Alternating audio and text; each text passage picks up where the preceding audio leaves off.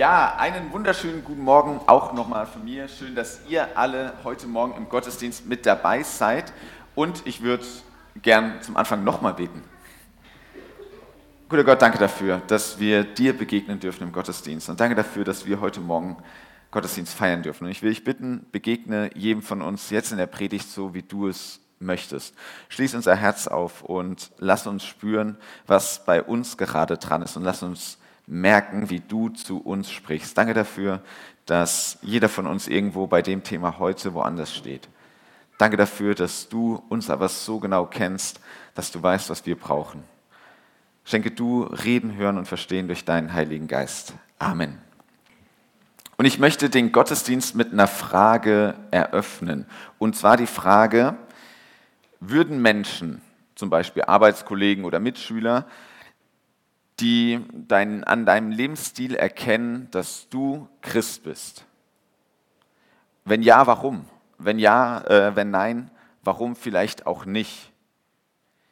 Das ist nämlich so ein bisschen heute das Thema, worum es gehen soll, das Thema vom heutigen Gottesdienst Nachfolge. Und ich habe häufig so ein bisschen das Problem bei dem Thema, dass ich denke, ja, irgendwie weiß ja jeder, was damit gemeint ist, aber das so zu erklären, das anderen Leuten so ein bisschen weiterzugeben, das ist schon gar nicht so leicht. Nachfolge ist so ein bisschen wie so eine Worthülse, wo man irgendwie so schnell sagt, genauso wie Gnade. So irgendwie jeder weiß, das ist was Gutes. Auf der anderen Seite ist so richtig genau, wie gebe ich das anderen Leuten weiter, die vielleicht auch wenig mit Glauben zu tun haben. Das ist gar nicht so leicht. Jeder weiß, was damit gemeint ist, das Erklären ist schwer. Und warum das gar nicht so einfach ist, das ist das häufig, weil es sehr, sehr viel damit zu tun hat, wie leben wir das. Nachfolge ist mehr eine Art zu leben als etwas, was ich so gut weitergeben kann. Und wenn man so ein bisschen in die Bibel reinschaut, dann merkt man, da gibt es auch unterschiedliche Arten, das so ein bisschen zu leben. Im Alten Testament ist es irgendwie ganz klar, Gott erwählt sich immer wieder Menschen und er sucht sich Leute raus, mit denen er was macht, mit denen er was startet, denen er einen Auftrag gibt. Manchmal ist sehr klar, wie bei Noah, hier bauen Schiffe. Super. Ähm, bei Abraham schon ein bisschen schwieriger. Geh los, zieh los in ein Land, du weißt noch gar nicht genau, was dich erwartet, aber ich werde es dir zeigen. Und du wirst dann erleben, ich bin mit dir. Oder wie bei Mose, manchmal eine Riesenaufgabe, wo man gar nicht so ganz genau weiß, ah, schaffe ich das überhaupt? Hier ist mein Volk, du wirst jetzt der Chef davon, zieh los, nimm alle mit und führ die in ein Land, das ich dir zeigen will. Uiuiui, die Propheten, sag dem Volk, sie sollen umkehren, sag ihnen, sie machen gerade richtig viel falsch und sie sollen wieder zurückkommen. Das ist nicht immer einfach. Also im Alten Testament ist es aber relativ klar, Gott sucht sich Menschen und sagt, ich habe einen Job für dich. Vertrau mir, dann läuft es. Im Neuen Testament beziehungsweise zur Zeit Jesu war es im Judentum mittlerweile schon wieder ganz anders. Da war es so, es gab Rabbis, also Lehrer, die eine bestimmte Art von Glauben gelehrt haben, wie man glaubt, wie Glaube aussehen soll. Und wenn man es sich leisten konnte, also wenn man das nötige Kleingeld hatte, dann ist man zu dem Rabbi hingegangen, wo man gesagt hat, oh, den findet man gerade gut oder der ist gerade irgendwie angesagt und hat gesagt, hey, ich bin jetzt einer deiner Schüler, hier ist Geld, ähm, mach mich zu einem guten Schüler, damit ich das irgendwie auch weitergeben kann, damit ich das leben kann. So ein bisschen privatschulmäßig. Bei Jesus fällt auf, er macht es schon wieder ganz anders. Er macht es mehr so ein bisschen wie im Alten Testament. Er sucht sich spezielle Menschen raus und sagt, du, folge mir nach, ich will dir was zeigen, ich habe was für dich. Er ruft sie raus und wenn man sich die Leute so anschaut, dann denkt man sich so, boah, keine Ahnung, was Jesus in den Leuten sieht. Das sind nicht unbedingt die Leute, wenn man sich bei der Arbeit so denkt, die hätte man gerne in seiner Projektgruppe drin. So die, da hast du den Vorlauten, da hast du die Leute, die immer eine große Klappe haben und alles immer besser wissen. Du hast die Leute, die die ganze Zeit rumzanken und sich die ganze Zeit gegenseitig nerven. Oh, das ist nicht einfach. Aber Jesus hat was in ihnen gesehen und sagt, ihr, euch, mit euch will ich was anfangen. Und ihre Herausforderung ist, lasst euer altes Leben zurück. Lasst euren Job, eure Fischerboote, eure Netze, eure Lebensgrundlage, eure Heimat, da wo ihr seit ihr Kinder wart aufgewachsen sind und wahrscheinlich nicht viel mehr kennt, eure Familien. Lasst es zurück, folgt mir nach. Ich rufe euch rein in eine neue Gemeinschaft hinein. Eine Gemeinschaft mit Gott. Eine ganz enge Gemeinschaft. Und gleichzeitig, es ist eure Entscheidung. Ich lade euch dazu ein, Ihr habt die Wahl. Es ist aber auch nicht nur ein, ich lade euch ein, mit mir zu denken und dann geht wieder weg und macht euer Ding, sondern auch ein physisch, äh, psychisches, nee, physisches Nachfolgen, Mitgehen. Bei Paulus und bei Petrus ist es dann viel ein Nachahmen, was wir von ihnen mitbekommen, also ein Lebensstil. Ein paar kleine Bibeltexte so zum Einblick. Jesus rief seine Jünger und die Volksmenge zu sich und sagte, wer mein Jünger sein will, darf nicht mehr sich selbst in den Mittelpunkt stellen. Wir haben es gerade gesungen, Mittelpunkt.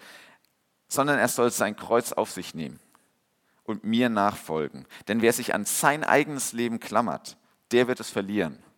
Wer aber sein Leben freiwillig weggibt, um Gottes rettende Botschaft zu hören, der wird das Leben gewinnen.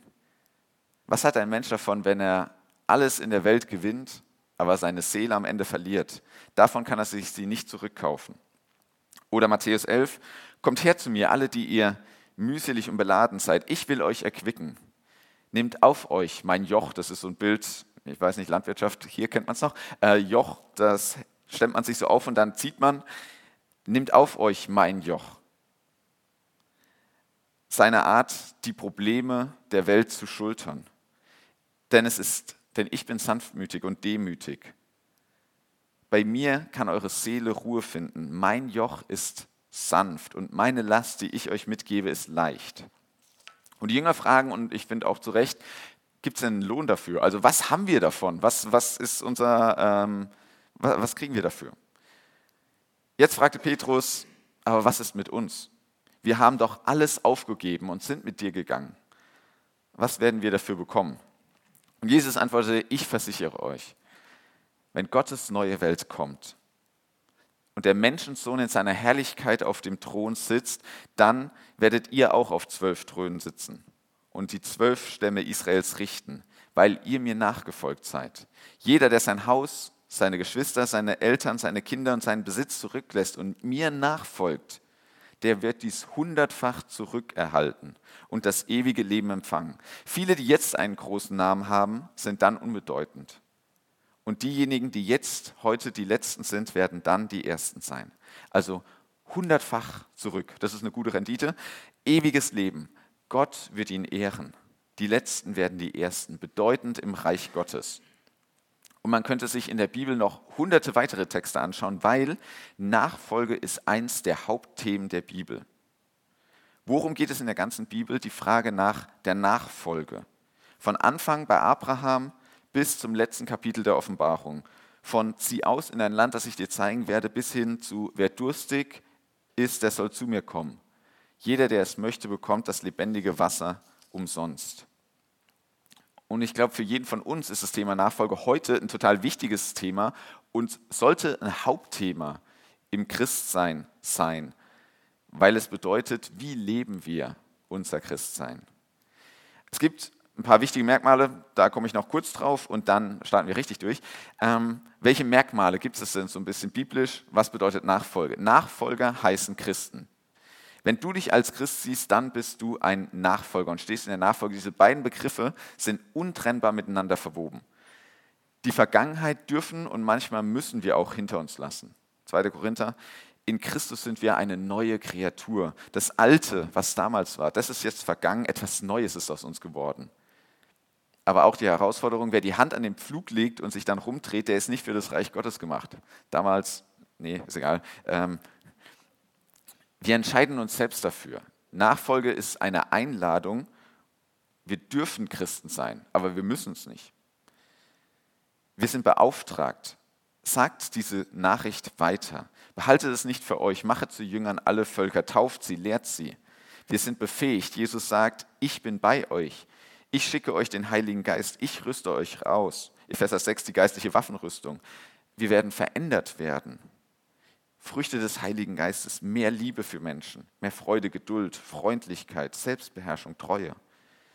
Und wir werden versorgt. Psalm 1, da denke ich immer so, ah, das ist eigentlich für André und Regina so, euer Familienvers müsste es sein, der Gottesfürchtige ist wie ein Baum, gepflanzt an einem Wasserbach, der seine Frucht bringt zu seiner Zeit und seine Blätter verwelken nicht. Und was sie tun, das wird gut werden. Und ein letztes Glaube, braucht aber auch eine Priorität. Wer sich an das eigene Leben klammert und das, was ich machen kann und das, was ich leisten kann, der wird es nicht halten können. Aber wer das in Gottes Hand legt, wer das bei Jesus abgibt, der wird merken, dass da was zurückkommt. Etwas Echtes, etwas Wahres. Und deswegen auch ein nicht lauwarm sein, nicht so ein, ja, ein bisschen Christ sein hier, ein bisschen Christ sein da, mal folge Jesus ganz nach. Nicht so wie der reiche Jüngling, der sagt, ja, irgendwann vielleicht später mal, weil andere Sachen uns zurückhalten. Und es gibt noch so viel mehr, aber ich finde eigentlich die Frage viel, viel wichtiger, wie kann man das leben? Wie kann man gut Nachfolge leben? Weil vielleicht denkst du dir von Herzen, ja, das will ich. Das, ich merke es so, da habe ich richtig Lust drauf, danach sehne ich mich. Aber ganz oft fühlt sich dein Leben ganz anders an. Vielleicht hat sich so eine latente Dauermüdigkeit jetzt in den letzten Monaten eingeschlichen und du hast irgendwie so das Gefühl, boah, alles, was man sonst so macht, das ist schon so viel. Und jetzt eine Predigt über Nachfolge, das klingt ja irgendwie nach noch, noch mehr. Ich soll mehr tun, ich soll mehr machen, mehr leisten, mehr spenden, mehr, mehr, mehr. Und ich wünsche mir das für mich, aber auch für euch persönlich. Ich möchte euch mehr mitgeben, mehr auftanken, mehr mit Gott erleben, mehr Freude, mehr Liebe, mehr Zufriedenheit und Ruhe. Aber wie bekommt man das? Und da wird man merken, da kommen wir an ein Problem. Und das Problem kennt wahrscheinlich jeder von euch. Vor drei Wochen ist es sehr akut gewesen, da war Neujahr. Neujahr und da macht man sich manchmal, wenn man noch ähm, Hoffnung hat im Leben, so Neujahresvorsätze und denkt sich so, ja, jetzt, jetzt ist ein neues Jahr, ein neues Ich, jetzt wird alles anders werden. Ähm, zumindest bekommt man das in Kinder- und Jugendarbeit, da ist man noch euphorisch, da kriegt man das noch sehr stark mit. Da denkt man sich so, ja, ich werde mehr und regelmäßiger und über den Tag verteilt trinken. Und andere, meistens ein bisschen älter, denken sich so, nee, ich sollte mal ein bisschen weniger trinken. Ähm, man macht jetzt mehr Sport und man wird sich gesünder ernähren und man will jetzt auch abnehmen. Und überhaupt, eigentlich sollte man mehr und regelmäßig und besser schlafen und weniger Stress. Und ja, man macht auch jetzt wirklich mehr für die Schule, wirklich. Und das Instrument, was irgendwie zu Hause auch viel zu häufig einstaubt, das werde ich jetzt auch öfters üben und ich will mehr lesen und mehr in die Natur, mehr Zeit mit der Familie. Und vermutlich, wahrscheinlich keinen Monat später, hat man irgendwann bei so einem Feierabendbier, wenn man vor dem Fernseher auf der Couch sitzt und irgendwas Stumpfsinniges schaut, so diese Erkenntnismomente, wo man sich so denkt, ups, ähm, das war jetzt ein kurzer Motivationsschub. Irgendwie ist es schon wieder verpufft. Ähm, und gleichzeitig, und so, das kenne ich bei mir auch, also das ist nämlich bei mir genauso, gleichzeitig hat man auch irgendwie das Gefühl, ja, es ist ja auch okay. Also so abnehmen und Sport machen, das kann ich auch noch Richtung Sommer hin machen. So, spätestens rechtzeitig. Äh, da, da reicht es auch noch. Lesen kann man immer irgendwie auf morgen verschieben und die Natur läuft einem ja auch nicht weg. Das Instrument und das Lernen, so, ja, macht man noch. Ähm, das sind so ein bisschen das Typische bei Neujahresvorsätzen. Eigentlich denkt man sich, ja, ich will dieses bessere Leben. Ich will diese Fähigkeit oder diesen Skill, will ich erlernen und ich will das können. Aber der Preis dafür, nämlich sich regelmäßig hinzusetzen oder wirklich was zu verändern, der Preis dafür, für diesen Lebensstil, ah, ist dann doch ein bisschen zu hoch. Und das, obwohl wir wissen, dass es uns eigentlich gut tut. Und genau dieses Phänomen gibt es aber auch im Glauben beim Thema Nachfolge. Ich würde gerne Gott mehr vertrauen und meine Zweifel überwinden und krasse Wunder äh, äh, erleben, aber es fällt mir unglaublich schwer, Gott zu vertrauen. Und es fällt mir unglaublich schwer, meine Zweifel auch irgendwo ruhig zu bekommen. Ich würde gerne öfters beten und Lobpreis machen und stille Zeit und intensiv wirklich Zeit in die Beziehung mit Gott rein investieren ja, heute wird es eng, morgen, morgen dann. Ähm, oder wenn es nicht mehr so stressig gerade ist. Gerade ist viel los, aber es kommen auch wieder die Zeiten, dann wird es leichter. Man erkennt diese Spannung zwischen dem, auf der einen Seite will man mehr und auf der anderen Seite irgendwie gleichzeitig auch weniger. Und ich muss zum Glück gar nicht so arg viel ähm, sagen dazu, wie man das zusammenkriegt, weil Jesus macht das dankenswerterweise sogar selbst. In zwei Versen sagt er so ein bisschen, wie kriegt man das richtig, richtig gut zusammen. Kurzes Vording. Als die Pharisäer, als die Pharisäer hörten, dass Jesus den Sadduzäern das Maul gestopft hatte. Da dachte ich mir so, oh Luther. Hm. Versammelten sie sich und einer von ihnen, ein Lehrer des Gesetzes, versuchte Jesus und sprach, Meister, welches ist eigentlich das höchste Gebot im Gesetz? Und Jesus sprach zu ihnen, du sollst den Herrn, deinen Gott, lieben von ganzem Herzen, von ganzer Seele und mit ganzem Gemüt. Das ist das erste und das höchste Gebot. Und ein anderes ist dem gleich, du sollst deinen Nächsten lieben wie dich selbst. An diesen beiden Geboten hängt das gesamte Gesetz und die Propheten. Darin liegt die Antwort auf, wie schaffe ich es, Nachfolge zu leben. Erster Teil, liebe Gott mit Herz, Leib und Seele. Suche Gemeinschaft und Zeit mit ihm. Lerne ihn besser kennen durch Bibellesen, durch Reden im Gebet, durch Loben in Musik, durch das Hören von Predigten, sehr gut, da seid ihr richtig gut dabei, durch das Suchen von Ruhe, von Stille und das Erleben von Gemeinschaft. Wir alle kennen das von unseren menschlichen Beziehungen. Wir kennen Gott niemals ganz, so wie wir auch einen Menschen niemals ganz kennen können. Wir haben ein bestimmtes Bild von Gott, aber dieses Bild ist niemals Gott. Gott ist immer noch ein Mehr, immer noch ein Größer, immer noch schöner und mächtiger. Es gibt immer noch neue Seiten und Facetten an Gott zu entdecken, die einen faszinieren können. Also bleibt hungrig und durstig danach, Gott besser kennenzulernen, weil sonst geht einem einer der coolsten Aspekte im Glauben flöten. Und da werden wir aber auch dann ein richtiges Wunder erleben. Nämlich wir werden merken, das macht uns im Alltag nicht ärmer. Das nimmt uns keine Zeit weg, die wir jetzt irgendwo für was anderes einsetzen müssen, sondern wir werden merken, da können wir auftanken. Da kriegen wir Kraft dazu, die uns hilft, im Alltag klarzukommen.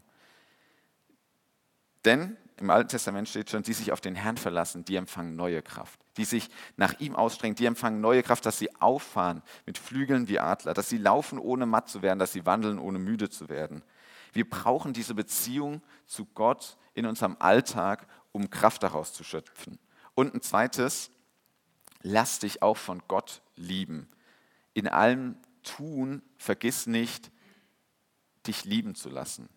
Wir leben aus Gottes Erbarmen, seiner Gnade, seiner Liebe, die in uns drin brennt. Und wenn wir das vergessen, wie sehr Gott uns liebt, dann entgeht uns eine der größten Kräfte, die unser Leben bestimmen können. Wenn Jesus Sünder begegnet ist, dann hat er sie zuallererst angenommen, geliebt. Er hat nicht gesagt, wenn ihr euch verändert, dann, dann könnt ihr zu mir kommen, dann könnt ihr irgendwie Gott begegnen, dann könnte ich was mit euch anfangen, vielleicht, vielleicht sondern er hat sie zuerst angenommen. Nicht das gut geheißen, was sie getan haben, aber gesagt, du bist angenommen, du bist geliebt. Gott sieht dich. Und das hat sie verändert. Das hat sie dann verändert. Diese Liebe war der Ausgangspunkt, der ihnen die Kraft gegeben hat, ihr Leben zu verändern. Du bist geliebt, liebe Gott. Und ein zweites, liebe deinen Nächsten, denn für Gottes Liebe müssen wir nichts tun, aber seine Liebe bewirkt in uns, dass wir andere Menschen lieben können. Wie lebt Jesus diese Liebe? Jesus dient. Und ich finde, das klingt richtig unsexy, so richtig unattraktiv, weil dienen hat immer irgendwie sowas von, man macht sich klein und man buckelt und so. Ja, dienen bedeutet sich klein machen und andere dafür aber groß zu machen. Sich selbst nicht so wichtig zu nehmen und andere dafür umso mehr. Manchmal sogar sich zu erniedrigen und die Sachen zu machen, wo andere überhaupt keine Lust drauf haben. Und das klingt nicht schön, aber Jesus macht es auch. Wer herrschen will, muss dienen lernen. Wer ein guter Leiter sein will, der muss lernen, dienen zu können, damit die anderen die Möglichkeit haben zu wachsen. Die Ersten machen sich zu den Letzten. Jesus wäscht seinen Jüngern die Füße. Jesus reitet auf einem Esel in Israel ein, nicht als ein prunkvoller Herrscher auf einem richtig schönen Schimmel. Jesus heilt den Soldaten sogar, der ihn festnehmen will. Und dadurch zeigt er, ich bin ein Herrscher, aber das Reich, was ich euch bringe, das ist nicht von dieser Welt. Er kehrt diese Regeln von wer hat Macht und wer hat keine Macht, kehrt er um. Und Christen, so sagt Luther, die sind beides. Sie sind niemandem untertan. Sie sind total frei, durch Jesus befreit. Und gleichzeitig sollen sie jeder, jedem untertan sein. Sie sollen dienstbare Knechte sein. Sie sollen sich für andere Menschen, für die Gesellschaft einsetzen, damit anderes leuchten kann.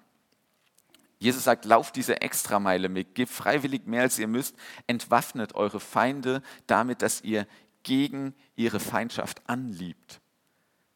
Ein weiterer Punkt bei wie Liebe deinen Nächsten aussehen kann, Mitarbeit. Setz dich für andere Menschen ein. Denn jeder von euch, ich sehe euch genau, jeder von euch hat Gaben und Fähigkeiten lass doch andere davon profitieren, dass du gut reden kannst, dass du musikalisch bist, dass du handwerklich begabt bist, dass du unglaublich gut an Heiligabend zeichnen kannst, dass du ein Herz hast für Kinder und für Teenager und für Jugendliche und Erwachsene und ältere Menschen, für Kranke und Einsame oder für Ausländer, dass die dir wichtig sind, dass du sportlich bist und da andere Leute mitziehen kannst, dass du gerne liest und mit anderen Leuten diskutierst und ins Gespräch kommst, dass du richtig gut kochen kannst und zuhörst. Oder dass du Fehler gemacht hast, von denen du dir wünschst, dass andere Menschen sie nicht machen müssen.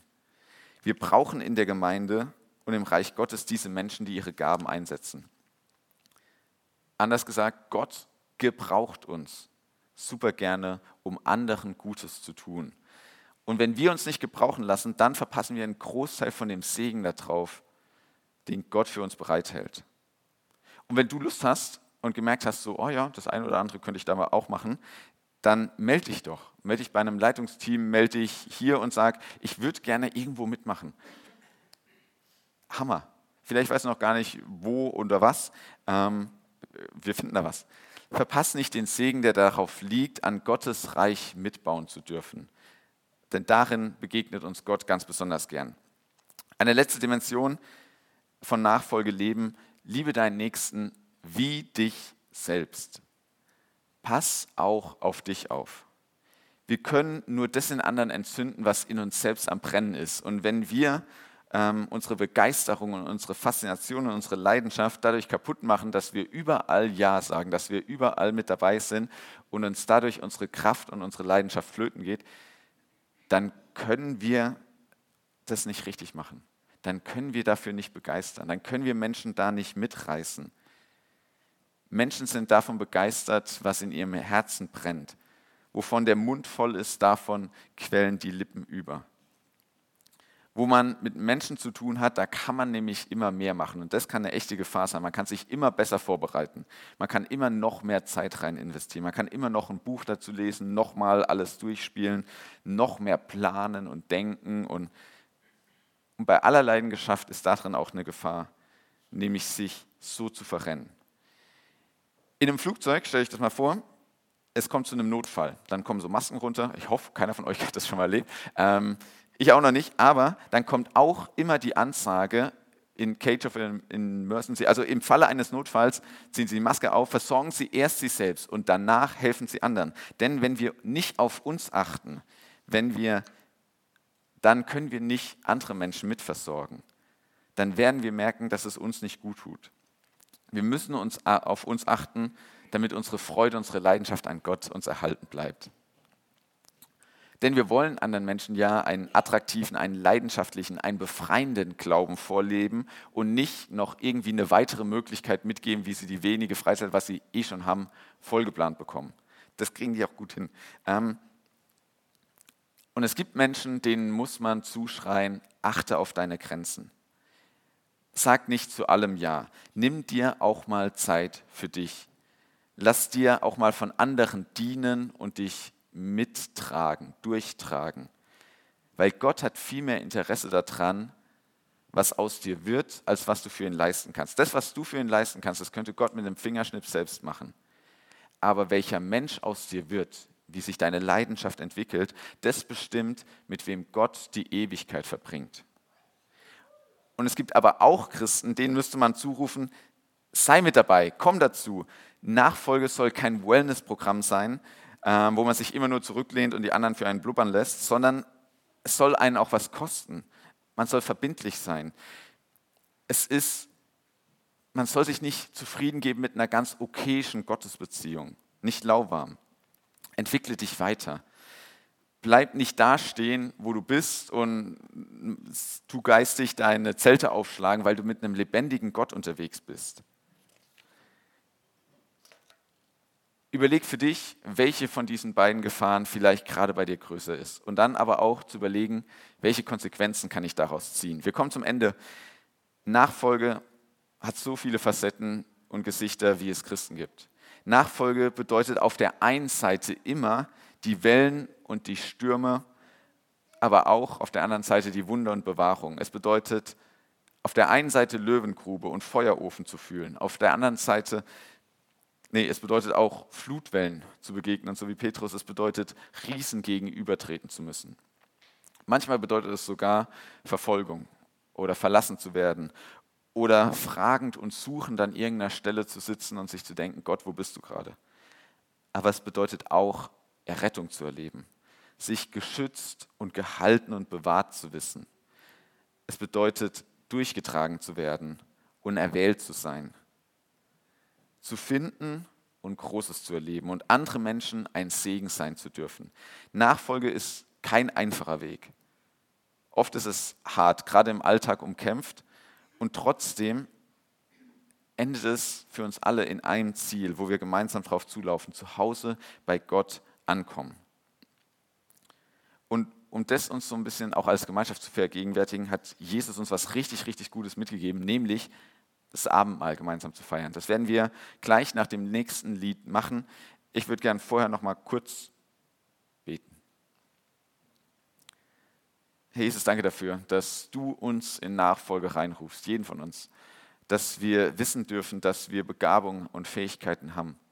Und ich will dich bitten, dass wir erleben können, wie du uns gebrauchst, wie du uns als Werkzeug nutzt, um anderen Menschen ein Segen zu sein, wie du mit uns an deinem Reich baust. Danke dafür, dass du weißt, wie es uns geht. Du unsere Fähigkeiten siehst und weißt, wo wir aber auch kämpfen. Und dass wir immer wieder erleben dürfen, du bist da. Du lässt uns nicht allein. Du trägst uns durch. Hilf uns, dass dieses Feuer in uns brennt, dass diese Leidenschaft nicht irgendwie kleiner wird und wir merken, ja, so ist halt Gott, sondern dass wir immer hungrig bleiben nach einem Meer, nach einem mehr dir zu begegnen, mehr dich zu entdecken, mehr erleben zu wollen, was du eigentlich für unser Leben noch so alles parat hältst. Danke dafür, dass du so ein Gott bist, der aus kleinen Fischern Prediger machst, die die ganze Welt verändern. Danke dafür, dass dein Meer für uns so viel mehr ist, als wir uns vorstellen können. Lass uns alle erleben, was du für uns vorhast. Amen.